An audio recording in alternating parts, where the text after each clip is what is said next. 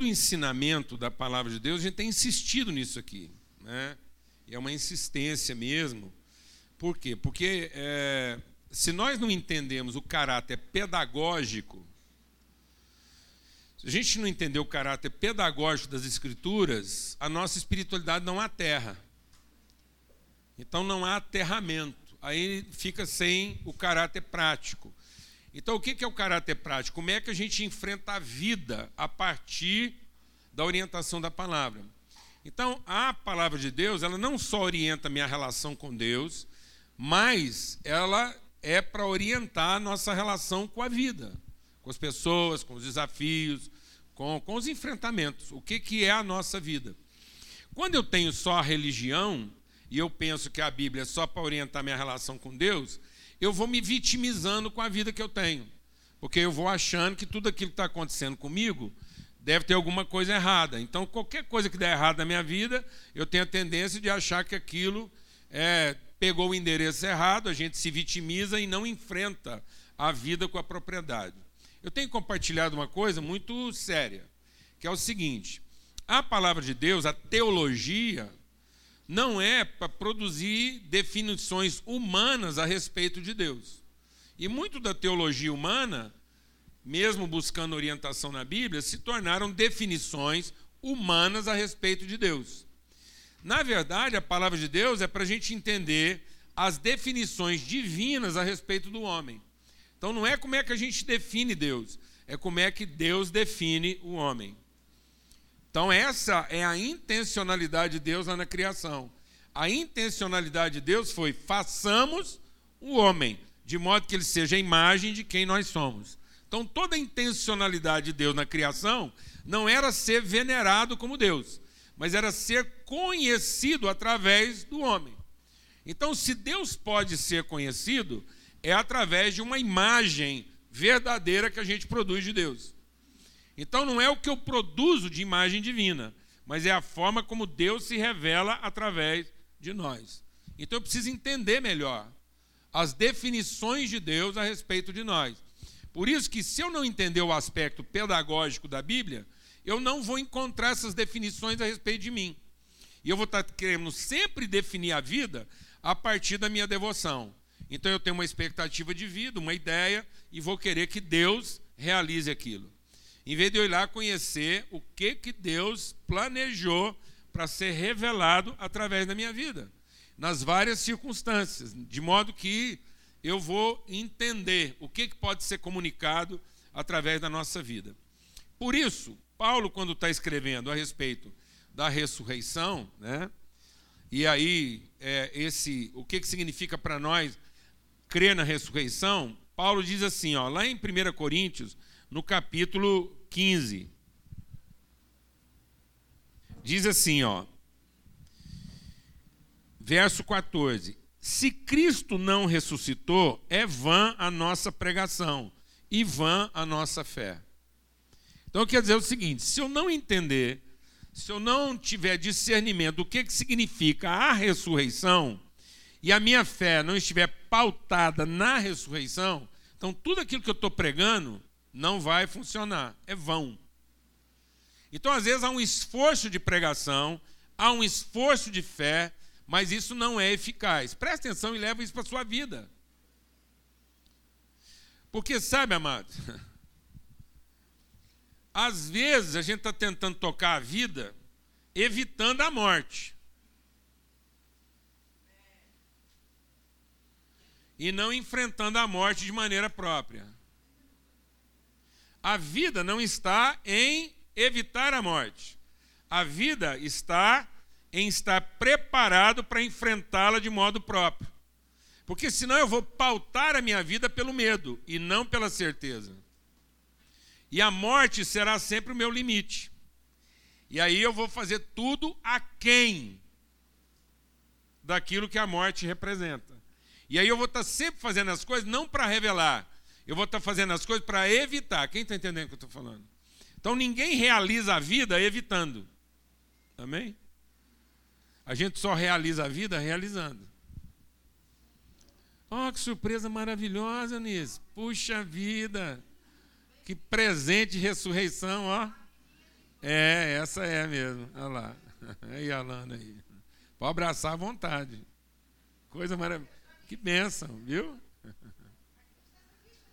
Aí, Eduardo hoje está todo prosa. Família inteira reunida aí. Bênção. Graças a Deus. Então, aí ele diz assim, ó. E somos tidos por falsas testemunhas de Deus, porque temos asseverado contra Deus que ele ressuscitou a Cristo. E se ele de fato não ressuscitou, então os mortos não ressuscitam. Porque se os mortos não ressuscitam, também Cristo não ressuscitou. E se Cristo não ressuscitou, é vã a nossa fé, e ainda permanecemos nos nossos pecados. E ainda mais, os que dormiram em Cristo pereceram. Se a nossa esperança em Cristo, presta atenção, se a nossa esperança em Cristo se resume apenas a essa vida, somos os mais infelizes, desgraçados de todos os homens. Amados, vamos deixar Deus ministrar algo no nosso coração. Qualquer um pode morrer por uma causa. Então, qualquer causa pode nos matar. O segredo de Cristo é que ele não morreu por uma causa. Ele entregou a vida pela causa e venceu a causa. Porque se você morrer pela causa, a causa venceu você. Então Deus não quer, presta atenção. Deus não quer que eu morra pela lana, pela minha família, pela minha empresa. Porque senão ele vai ter que imputar a ela a culpa da minha morte.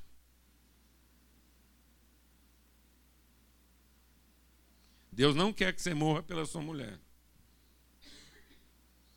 Porque se Deus quisesse que você morresse pela sua mulher, ele te dava veneno para você matar seu marido mais depressa, estava resolvido.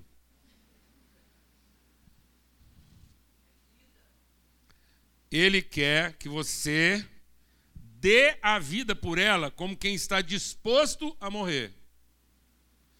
Porque se você morrer por ela, ela te venceu. E a causa dela venceu você. Mas se você estiver disposto a dar a vida ao preço da morte, então você vencerá a causa. Glória a Deus, amados. Porque se a causa me matar, eu morri derrotado. Então, se Cristo não ressuscita, a causa dele teria prevalecido e teria sido maior do que ele. Então, não é porque a causa é maior do que nós, porque qualquer causa maior do que nós pode nos matar. É porque a vida é maior do que qualquer causa. Glória a Deus, amados. Então, nós entregamos a vida porque cremos na autoridade que a vida tem sobre qualquer causa. Então não deixe nenhuma causa te matar, mas oferecer, ofereça a sua vida como quem está disposto a morrer pela causa. E aí você vai vencer a causa, a causa não vencerá você. Glória a Deus, amado. É vida. Então, se os mortos não ressuscitam, então é vã a nossa fé. Então, e se você tem esperança apenas para essa vida, você é o mais miserável de todos os homens. Então tem muita gente que está acreditando em Cristo e vivendo uma vida o quê? Miserável.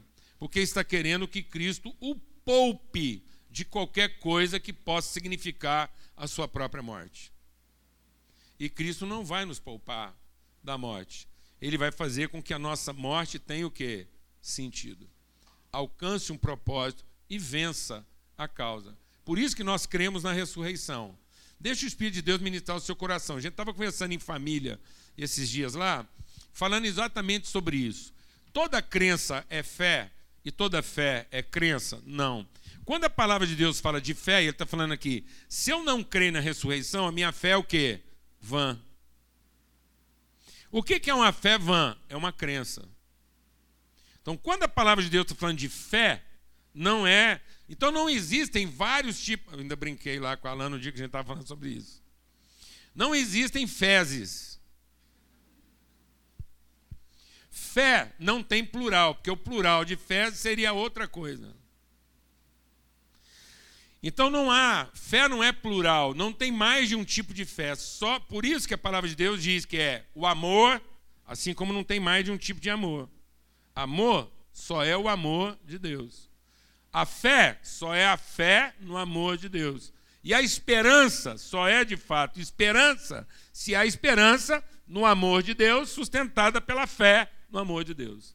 Fora do amor de Deus não é amor, fora da, da, da convicção desse amor não é fé, e fora dessa fé e desse amor não é esperança, é expectativa. Então tem muita gente confundindo expectativa com esperança, confundindo crença com fé e confundindo gostar com amar. Amor não é gostar. Amor é amar. Então eu gosto da minha esposa, às vezes sim, às vezes não. Mas o amor não falha e jamais acaba. Então quando você ama, você crê no amor. Aí você não crê na pessoa. Glória a Deus, amado. Aleluia. Porque se você crê na pessoa, você uma hora vai acertar, outra hora vai errar. Aí isso é uma crença. Mas quando você tem fé no amor, independente de como está a sua relação, a sua fé no amor vai fazer com que você não desanime, suporte todas as coisas e vença aquele período em que não há crença. Aleluia, amada. De modo que aí você é sustentado por uma esperança e não por uma expectativa. Mas se você acredita na pessoa, você tem uma expectativa daquilo que você gosta. Aí ela age de um jeito que você não gosta, se acha que não ama, sua expectativa está frustrada, sua crença está prejudicada. Por isso que a palavra de Deus diz: por acaso, quando o filho vier ao mundo, encontrará o quê? Fé na terra? Então não vão acabar as crenças. O povo vai ficar cada dia mais crente, mas cada dia você vai encontrar menos o que? Fé. Porque cada dia você vai encontrar menos convicção do que a vida é. E você vai encontrar mais crença do que ela poderia ser. De modo que muita gente está se relacionando com Jesus na expectativa do que poderia ser e não tendo ele como referência do que de fato é. Então eu tenho que olhar para Cristo e ver como ele enfrentou a vida, para que eu possa enfrentar da mesma forma. Por isso que domingo passado a gente compartilhou sobre o quê? Jesus não tem que ser o meu simpático, Jesus tem que ser o meu empático. Eu tenho que estar identificado com ele e não ser simpático a ele. Porque vai ter uma hora que Jesus não vai ser simpático para mim, mas eu continuo empático a ele. Glória a Deus, amado. A minha casa não vive de simpatias. Porque nem sempre o amor é simpático. Amém, amados? Mas o amor é o que? Empático. Você se identifica com a pessoa e ama e faz por ela aquilo que você gostaria que ela fizesse por você. Então você nunca trata ela do jeito que ela está tratando você. Amém, irmãos? Posso ouvir um amém? A gente nunca trata as pessoas de acordo com o que elas estão tratando a gente. Amém, irmão? A gente trata as pessoas como a gente gostaria que elas nos tratassem. Amém, irmão? Aleluia. Então, por que, que a gente está compartilhando isso? Porque lá no dia da ressurreição, presta atenção, se você abrir a sua Bíblia lá em Lucas, e a gente só vai citar aqui. No dia da ressurreição, Jesus apareceu três vezes, naquele primeiro domingo. Então é como se hoje, se hoje fosse o domingo de Páscoa, Jesus apareceu três vezes naquele domingo e em situações muito específicas para ensinar coisas muito específicas a respeito da fé. Como é que a minha fé pode ser eficaz e como é que uma fé eficaz vai fazer com que eu possa vencer a vida? A palavra de Deus diz que aqueles que venceram, venceram porque creram no sangue do Cordeiro, na palavra do seu testemunho e porque não tiveram medo da morte quando estiveram diante dela. Amém? Então diz assim, ó, 24. No primeiro dia da semana, ainda de madrugada, foram elas ao túmulo, levando aromas que haviam preparado. E Chegando lá, a pedra estava removida e entrando não acharam o corpo do Senhor Jesus. Eu vou ler só até aí, porque você conhece o resto da história, depois o anjo apareceu e tudo mais.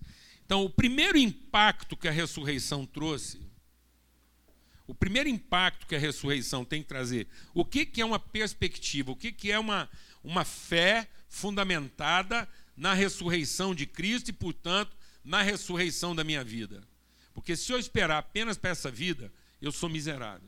Se tudo que você está colocando em Jesus resume-se a sua problemática terrena, você ainda não entendeu a pedagogia da fé. Você ainda está vivendo de uma crença religiosa. Porque é o seguinte: a primeira coisa que a fé vai fazer é nos ensinar a lidar com as perdas. E muita gente está achando que porque está em Jesus não vai ter o quê? Perdas. E quando a gente não sabe lidar com a estrelada ao passado? Então, te, deixa Deus ministrar o seu coração. Por que, que a fé de muita gente aqui não é eficaz? Porque muito do que você está fazendo é uma forma de compensar seus traumas e suas perdas do passado. E inconscientemente, às vezes, compensar o pai que você não teve, a mãe que você não teve, a família que você não teve, o dinheiro que você não teve. Então, o primeiro momento da ressurreição foi tratar mulheres que estavam levando é, é, produtos, perfumes, para embalsamar o defunto. Então, tem muita gente que gasta a vida inteira tentando perfumar um passado fétido. Então, tem muita gente tentando salvar um passado perfumar um passado, embalsamar o passado. Ele nunca se libertou da figura do pai, positiva ou negativa.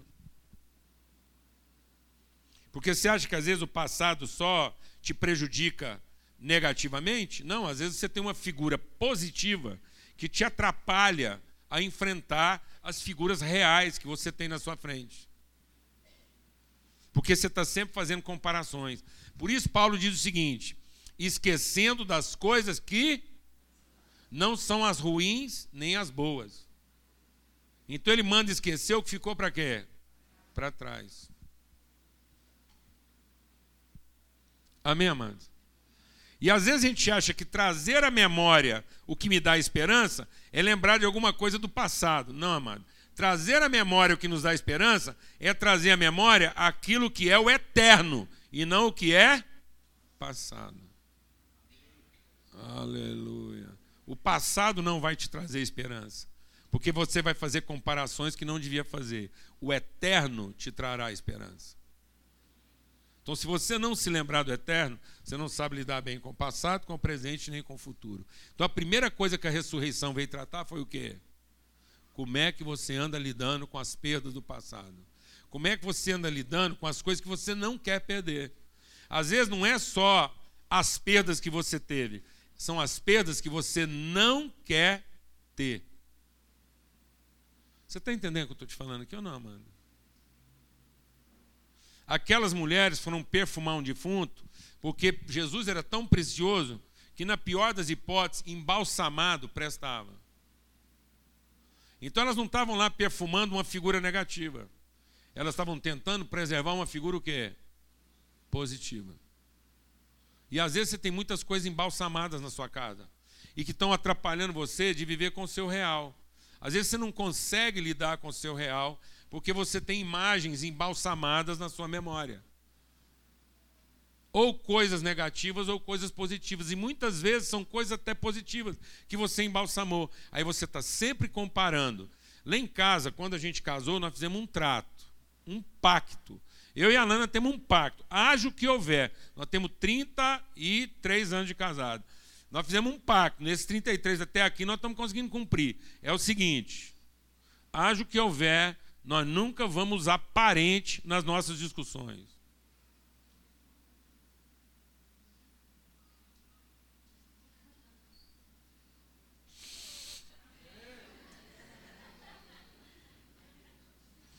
nem positiva, nem negativamente.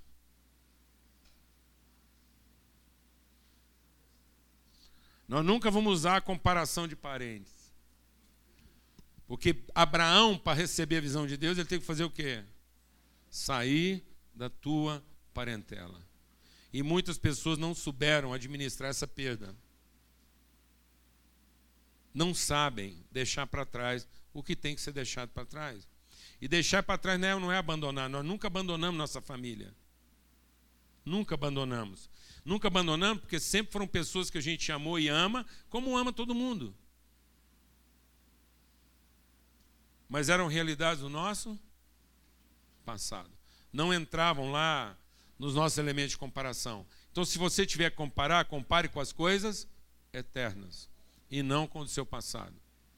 Então, a primeira coisa que a ressurreição veio tratar foi o quê? Como é que nós estamos lidando com as perdas? Você sabe lidar bem com as perdas? Você sabe significar suas perdas? Ou você é tão inseguro, tão apegado a experiências aí que você já teve, positivas ou negativas, que você é agarrado e muitas vezes você tem múmias embalsamadas na sua vida. Perfumadas. Mas dá um trabalho danado ter que ficar perfumando aquilo, porque um dia que você esquece de perfumar, aquilo cheira o quê? Cadáver. Então, às vezes, você tem um mau cheiro vindo da sua casa aí, na sua vida, na sua empresa, você não sabe de onde vem aquele mau cheiro. E às vezes são de figuras embalsamadas que você mantém lá vivo na sua memória e que não deveriam ser mais. Se, se as pessoas do meu passado me inspiram, inspiram no compromisso que elas tiveram com o eterno e não porque são figuras significativas do meu passado. Amém, amado? Então eu olho para as pessoas do meu passado e me inspiro no compromisso que elas tiveram com o quê? Com o eterno e não porque eu tenho saudade delas. Amém, meu irmão? Glória a Deus. Aí a história continua, isso aconteceu de madrugada. Então, nosso domingo, todo domingo nosso, todo primeiro, toda, o que, que é um, o que, que é uma sexta e um sábado? É uma semana que acabou, amados. Então, você quer ter uma semana bem-sucedida? começa uma nova. Glória a Deus, amado. Quem quer ter uma semana bem sucedida aqui? Então começa uma nova. Não comece a sua semana tentando compensar a semana que acabou ontem. Glória a Deus. Não tente começar a sua semana fazendo diferente o que você fez na semana que acabou ontem. Faça na sua semana que começa hoje aquilo que o Eterno te revela.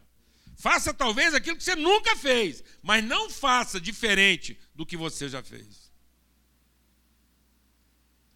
Porque o avesso do avesso nem sempre é o verso. Amém, meu irmão? Tem gente fazendo diferente, fazendo diferente, está fazendo pior do que sempre fez.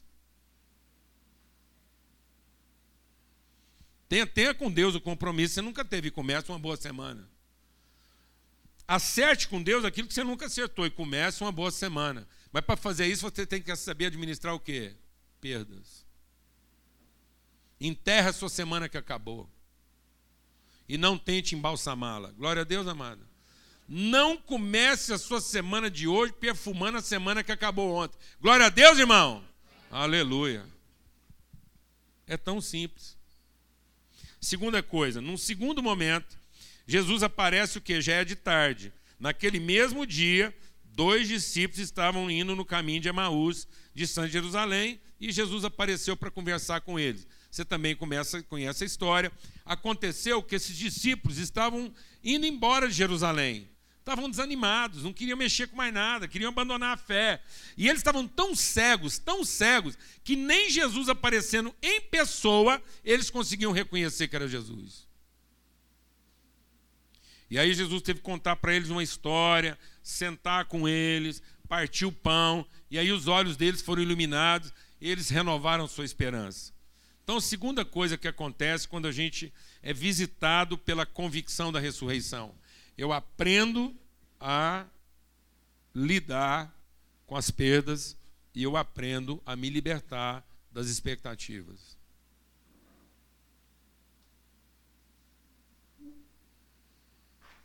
Meu irmão, deixa o Espírito de Deus ministrar o seu coração.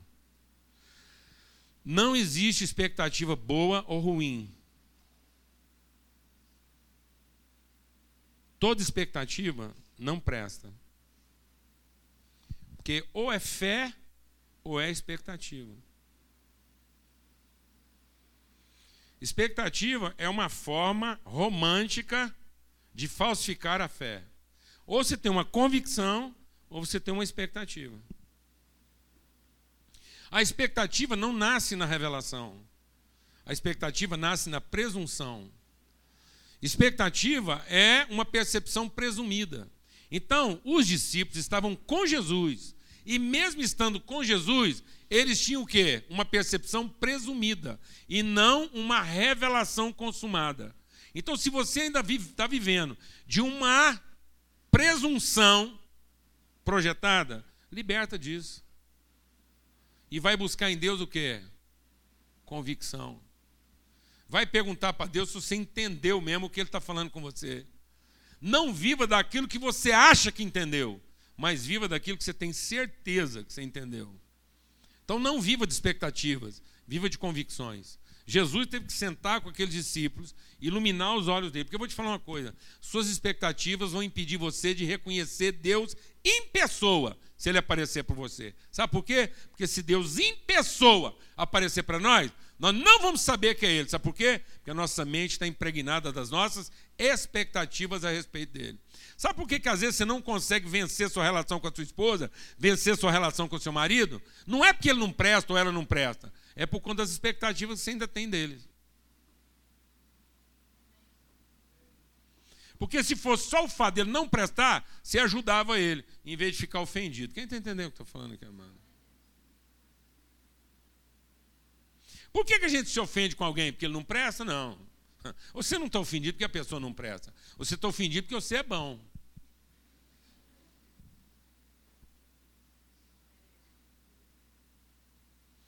E sendo bom, você merecia uma coisa melhor.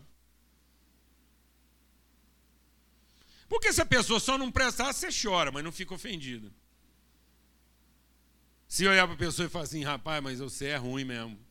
E chorava, abraçava assim, e chorava. Porque se não for Deus na sua vida, você está lascado. Mas não. A gente fica lá ainda querendo que aquela pessoa responda o quê? Um plano nosso. Irmão, onde você vai achar essa pessoa se a Bíblia fala que não tem ninguém que presta? Deixa eu te, deixa eu te ajudar. Fecha a porta, ninguém sai. Aqui dentro não tem ninguém bom, não, irmão. Você sabia que eu tenho uma coisa na minha vida que às vezes muita gente anda comigo e ainda não entendeu? Há situações em que eu deliberadamente ajo de uma determinada maneira para frustrar algumas expectativas que as pessoas têm de mim. Para a gente poder ter um relacionamento sadio. Porque eu prefiro correr o risco da frustração e ter um relacionamento sarado, curado, do que correr o risco da expectativa e ter um relacionamento doentio. Porque eu estou imitando Jesus. Jesus correu o risco de quê? Como é que um Salvador morre? Se o Salvador morreu, quem estava esperando ser salvo por ele está lascado. Então Jesus correu o risco de quê? De nos frustrar. E se você não correr esse risco, você nunca vai viver liberdade. Se você não correr o risco de ser frustrado, você nunca vai viver liberdade. E às vezes você está achando que o que está desanimando você são as pessoas e os problemas e não é. Paulo diz o seguinte: perplexos, mas não desanimados. Então, se você não aprender a lidar com a frustração das suas expectativas, e o que é frustração da expectativa? Perplexidade. Então eu posso ficar perplexo, mas isso não vai me desanimar. Eu gostaria que não acontecesse, mas não estou surpreso que tenha acontecido. Amém, mano? Às vezes a gente vai ferrar uma discussão lá, a chapa ficou quente. Então nós estamos lá, chapa quente. Eu estou triste com aquilo? Claro que eu estou. Eu gostaria que não tivesse o quê? Acontecido. Mas não estou surpreso que esteja acontecendo. Surpreso eu estaria se não tivesse acontecendo.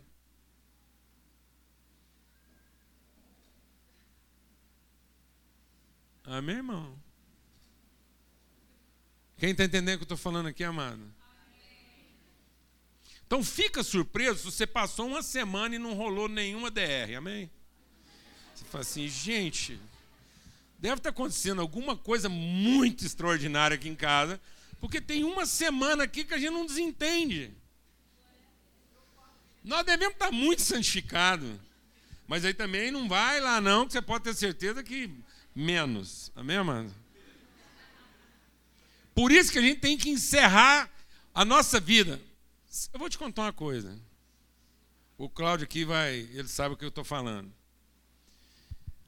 Você já reparou? Eu não, antigamente era assim.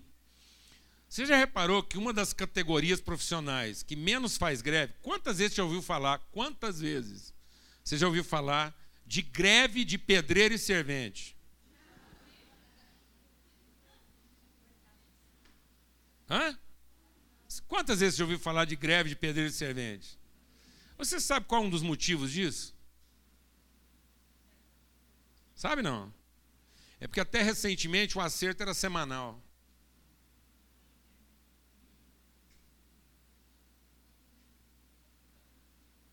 Fecha a sua semana, irmão.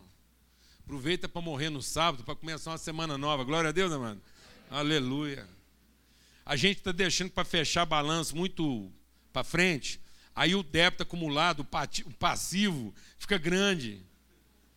Aí vai gerar o quê? Greve, protesto. Acerta a semana, acabou, liquidou a semana, vamos começar uma semana nova. Às vezes você está precisando disso na sua empresa. Quem sabe lá na sua empresa, se você estivesse fazendo um acerto semanal, o nível de estresse estava baixando. Curioso isso, né? Não é curioso isso? Muita gente às vezes não tinha associado uma coisa à outra. Mas não é verdade? Liquida, o cara vai para casa, já dá uma apaziguada, apaga uns fogos lá, entrou um dinheirinho, pá, já, a mulher já fica menos nervosa, pá, começa tudo de novo. Glória a Deus, né, mano? Já assa uma carne, faz uma galinha com arroz, mas isso é verdade. Porque ele começa a semana melhor com algumas contas pagas. Nós estamos gerando um acúmulo de expectativas. Aí nós não estamos sabendo lidar com a coisa na medida em que ela se nos apresenta de forma mais homeopática. Então Jesus teve que fazer um acerto. Glória a Deus. Então a ressurreição vai nos ajudar a lidar com o quê? Perdas. E vai nos ajudar a lidar com o quê? Expectativas. Perdas, porque nós vamos aprender a lidar com o eterno. E expectativas, porque nós vamos aprender lidando com o eterno, nós vamos trabalhar com convicções. Então, se eu entender que a minha referência é o eterno, no meu coração haverá o quê? Convicção. Por isso que quem espera só para essa vida é o pior de todas as pessoas, porque você não está confiando no eterno, você está confiando naquilo que é temporal. E a terceira coisa, que aí nós vamos lá, o, o texto está narrado aqui em Lucas, bastaria a gente ver em Lucas aqui, mas eu quero ler lá em João, porque João tem um detalhe importante, a gente vai concluir. É porque no final do dia, então, de manhã à tarde, lá para seis horas da tarde, e depois já mais à noitinha, Jesus sai lá do caminho de Emaús conversando com os discípulos de Emaús e vai encontrar com os discípulos que estavam lá o quê? Por que, que eu quero ler o texto em João e não o texto de Lucas? Porque aqui no texto de João tem um detalhe que diz assim, ó: Depois disso, Jesus tornou-se a manifestar-se aos discípulos. Não, desculpa, não é aqui não. Aqui, ó. Aqui. Ao cair da tarde daquele dia, João 20, 19. Ao cair da tarde daquele dia, então Jesus saiu lá, da, da, da, da a, a, o domingo lá da ressurreição, no, no, no, sepulcro, os discípulos no caminho de Maús, e aí ele vai aparecer de novo para os discípulos que estavam reunidos ele encontrou com seus discípulos no primeiro dia da semana, que estavam reunidos com as portas trancadas, porque tinham medo dos judeus. E ele apareceu no meio deles e disse: Pai, seja convosco. É o seguinte, amados. Jesus vai tratar nossas perdas, Jesus vai tratar nossas expectativas, e a ressurreição vai tratar nossos temores. A perda é a forma equivocada com que eu lido com o meu passado. A expectativa é a forma equivocada com que eu lido no meu presente. E o medo é a forma equivocada com que eu projeto o meu futuro. Amado, eu quero te falar uma coisa. Eu converso com tanta gente aqui. E tantas pessoas estão projetando o seu futuro a partir do medo que têm. E o medo que eles têm, eles projetam isso para o futuro. Então as pessoas não estão projetando a vida em cima nem do eterno, nem das suas convicções. Estão projetando em cima dos seus temores. E por que, que eles estão projetando em cima dos seus temores? Porque eles estão trabalhando mal suas perdas e sendo afetados de maneira equivocada pelas suas expectativas. E aí você faz um, uma, um futuro de paredes e não de horizontes. Meu irmão, eu quero repetir isso aqui devagar para você entender. O seu futuro sinaliza para você um horizonte ou uma parede com portas? O que, que você está ensinando seus filhos a construir para o futuro? Um castelo com paredes grossas e portas e muros e cercas? Ou você está preparando seus filhos para um horizonte sem muros, sem paredes e sem portas?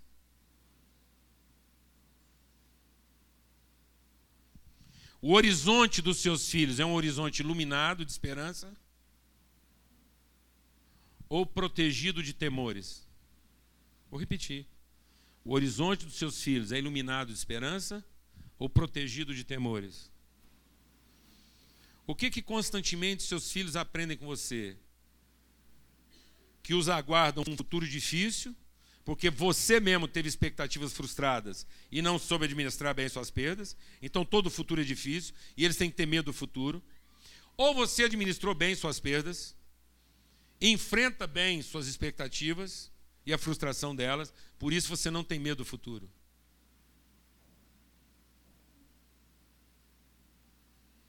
ou baseado no que você teve ou deixou de ter no passado. E a forma como você está sendo desapontado no presente faz com que você tenha medo do futuro e você então carrega os seus filhos de temores para que eles possam o quê? Se proteger de um futuro incerto. Em vez de ter ousadia para um futuro certo. Glória a Deus, amados. Jesus teve que penetrar as paredes dos nossos medos. A ressurreição penetra os muros dos nossos temores. A ressurreição faz a gente enfrentar de maneira ousada, pura e determinada nossas expectativas frustradas. E a ressurreição faz a gente ter referência do eterno quando nós temos que nos livrar das nossas lembranças do passado. Glória a Deus, amados em nome de Cristo Jesus.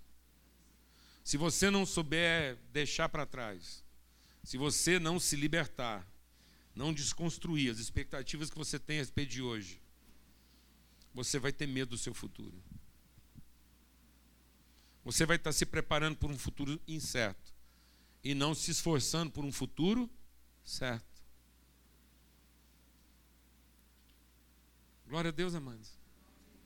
Então, a ressurreição nos enche de esperança, a ressurreição nos enche de convicção, porque a ressurreição nos devolve a referência do eterno. E se você não tem referência do eterno, não adianta todo esforço. Os discípulos estavam se esforçando. As mulheres se esforçaram preparando o quê? Perfumes. Os discípulos se esforçaram tentando mudar para outra cidade. E os discípulos estavam se esforçando, tentando fechar as portas. E Jesus desfez tudo isso. Ele não vai respeitar. Jesus não vai respeitar nosso esforço.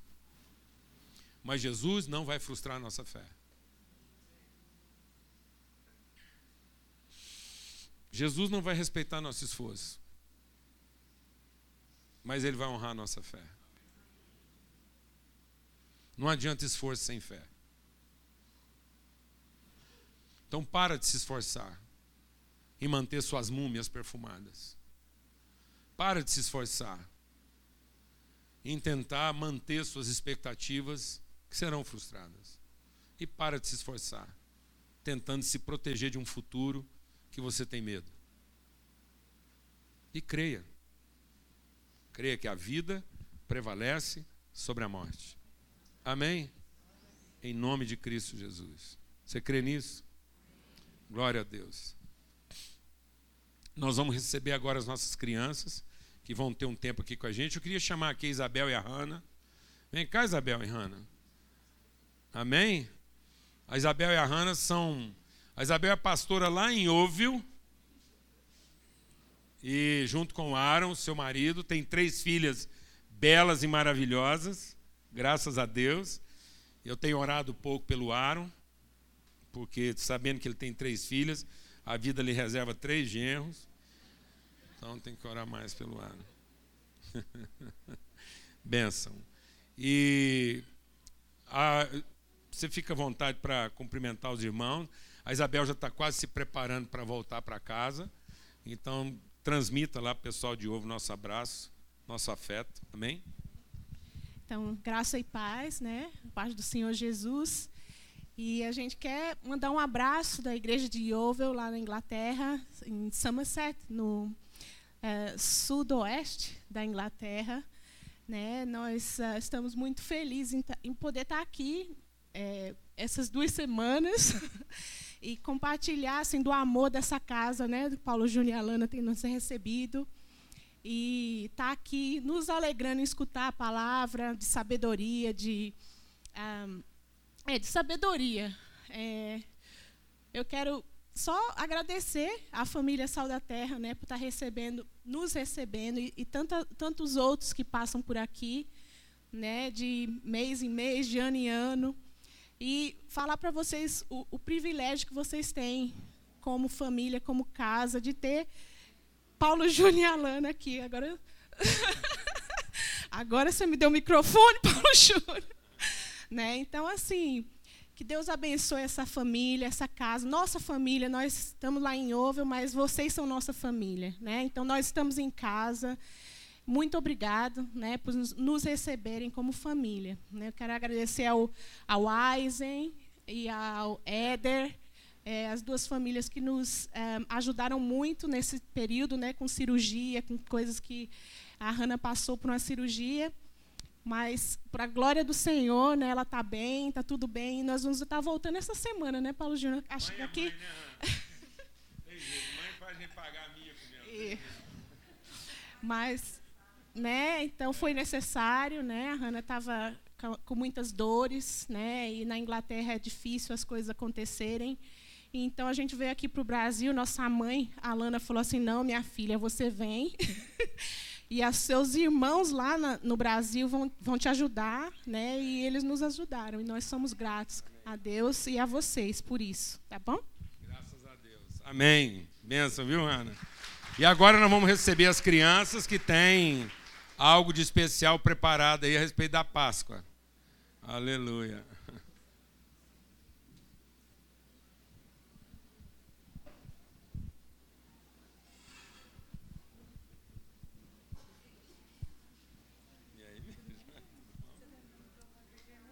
sei, precisa pelo menos orientar. É você ou não? Alguém vai falar? Tá bom. Ô, ô, ô, Samuel, ajuda a tirar essa aqui. Tirar tudo aqui, porque eles vão tá estar aí. Se eu não derrubar alguma coisa, né?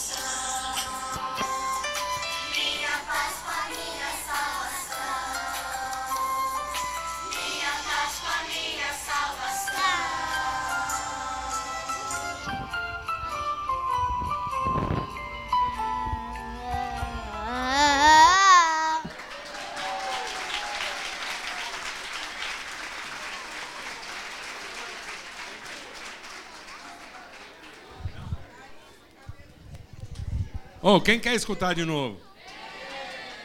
Então, peraí que vocês vão cantar de novo. Até porque a gente acabou de descobrir um cantor aqui. É, o treino é fraco. Né? Aí, e a dupla. Amados, antes desses meninos cantarem de novo, das crianças cantarem de novo, eu queria fazer um apelo aqui. O mesmo apelo que Jesus fez. Pelo amor de Deus. Estragas não. Estraga esse menino não. Eles têm um coração preparado para uma fé limpa, verdadeira. Não ajude esses meninos a acreditar em mentiras, mas falam, façam com que eles sejam conhecedores da verdade. Não transfira a ele suas perdas, suas expectativas e nem seus medos mas transmita a ele sua fé. A fé no eterno. Essas crianças representam para nós o eterno. Elas não estão aqui para compensar nossas perdas. Elas não estão aqui para satisfazer nossas expectativas. E nem estão aqui para responder aos nossos medos. Amém? Em nome de Cristo Jesus. Mas podem ser filhos da nossa fé. Então agora vamos cantar. Vamos cantar de novo? Beleza! E eu vou falar, tem que matar a vontade de uns aqui. Vamos pôr esse microfone aqui um pouquinho mais baixo, que tem três aqui.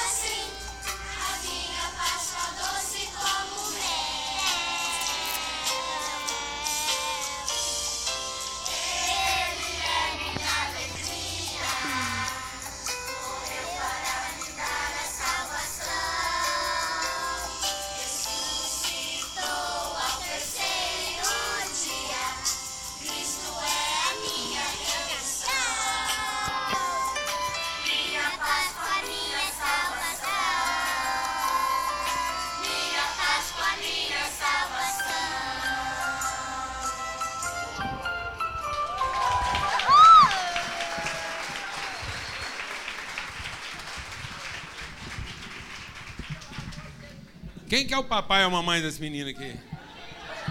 Ó, vou falar uma coisa pra vocês dois, velho. Se essa semana vocês não compram equipamento de karaokê lá na sua casa, tá em pecado. É, tá em pecado. Tá bom? Amados, é uma alegria, gente. Vamos ter uma palavra de oração, sempre lembrando que aqueles que congregam, participam aqui, nós temos uma responsabilidade.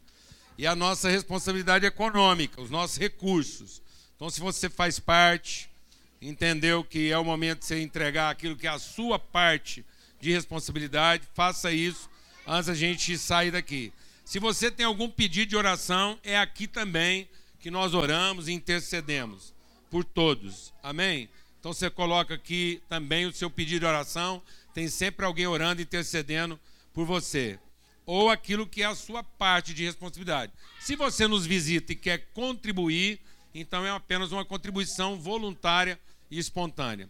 Eu queria pedir um, fazer um pedido especial de oração. A gente apresentou o vídeo da África aqui. Essa semana foi especialmente desafiadora. Talvez uma das semanas mais difíceis em todo esse tempo que nós estamos trabalhando com a África. Porque eu não sei quem acompanhou pelos Instagrams, as mensagens que eles mandaram. Além dos kits que foram preparados aqui, houve um investimento de mais de 25 mil reais em comprar uma carreta com arroz e farinha para entregar para as famílias cadastradas no lugar mais atingido pela, pelo ciclone. Mas quando chegou lá, a necessidade era tanta e tinha tanta gente desesperada para ter comida, desesperada mesmo, porque fazia semanas que não tinham o que comer. Tinha gente lá fazendo cozido de capim com limão. Não é chá, é cozido. Para comer grama cozida temperada com limão. Então, o desespero foi tão grande que houve uma invasão e eles passaram por cima lá dos guardas, dos bombeiros.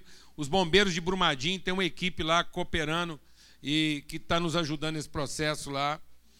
E aí o pessoal teve que. A, a Guarda Nacional teve que dar tiro para cima para ver se dispersava. Teve gente que foi lá e tomou à força o alimento daqueles que tinham recebido, que estavam cadastrados. E o nosso pessoal ficou bem abalado. Não abalado de fé, mas abalado de ver a condição. E a gente sabe que essa condição, ela não é, ela não é natural. Não há falta de comida no mundo. Há falta de justiça. Então, uma das pessoas que participa lá que é muito conhecida aí no, no, na mídia, ficou sensibilizada e fez uma campanha, uma vaquinha lá para comprar mais comida e deixar lá nessa comunidade. E eles já levantaram dinheiro para comprar mais duas carretas. Já levantaram mais de 60 mil reais em contribuição. 200 mil? Já está em 200 lá? Então vai ser. Então é o seguinte: a gente queria que você orasse é mais oração pela vida da equipe, das pessoas, porque eles passaram por um momento de muito estresse emocional.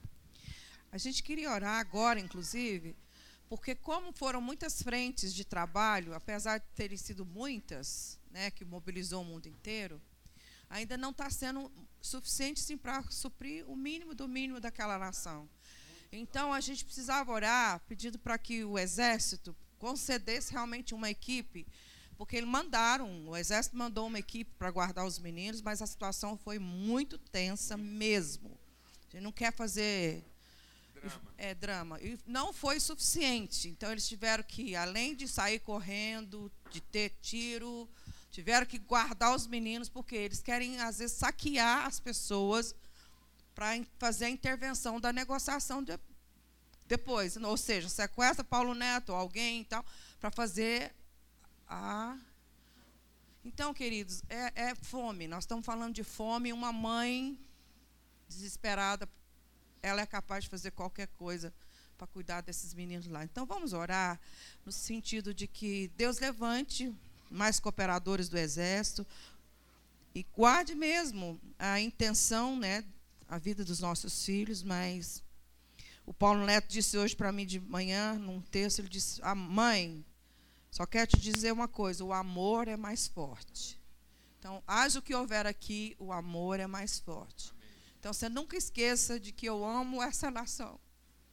O amor é mais forte. Bem, Deus, nós te louvamos e te bendizemos, porque nós amamos os nossos irmãos na África. E como Paulo Juno disse, o Senhor criou o alimento antes da fome, o Senhor criou o jardim antes do homem. Então, nesses dias de tanta angústia para aquelas famílias, que haja diligência em todos os procedimentos.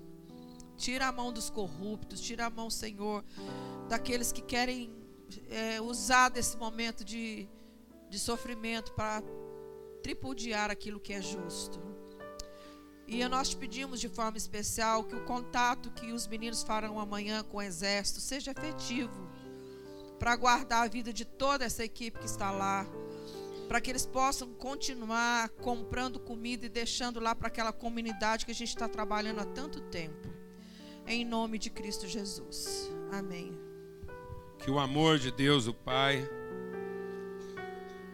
o amor que nos dá a perspectiva de eterno, que a graça bendita do Filho, que faz com que a gente tenha fé e não expectativa, e a comunhão do Espírito Santo de Deus, que nos enche de esperança em relação ao futuro, nos dá consciência de família, porque estamos harmonizados com o Pai e uns com os outros. Que esse amor, essa graça, essa comunhão sejam sobre todos, hoje e sempre, em todo lugar. Que hoje seja de fato o início de uma nova semana para todos nós. Em nome de Cristo Jesus, o Senhor, que o Senhor faça resplandecer sobre todos, sobre essas crianças, o teu rosto e nos dê paz sempre, no nome de Cristo Jesus. Amém e amém. Feliz Páscoa para todos. Amém? Graças a Deus. Feliz Páscoa. Feliz Páscoa para todo mundo. Feliz Páscoa.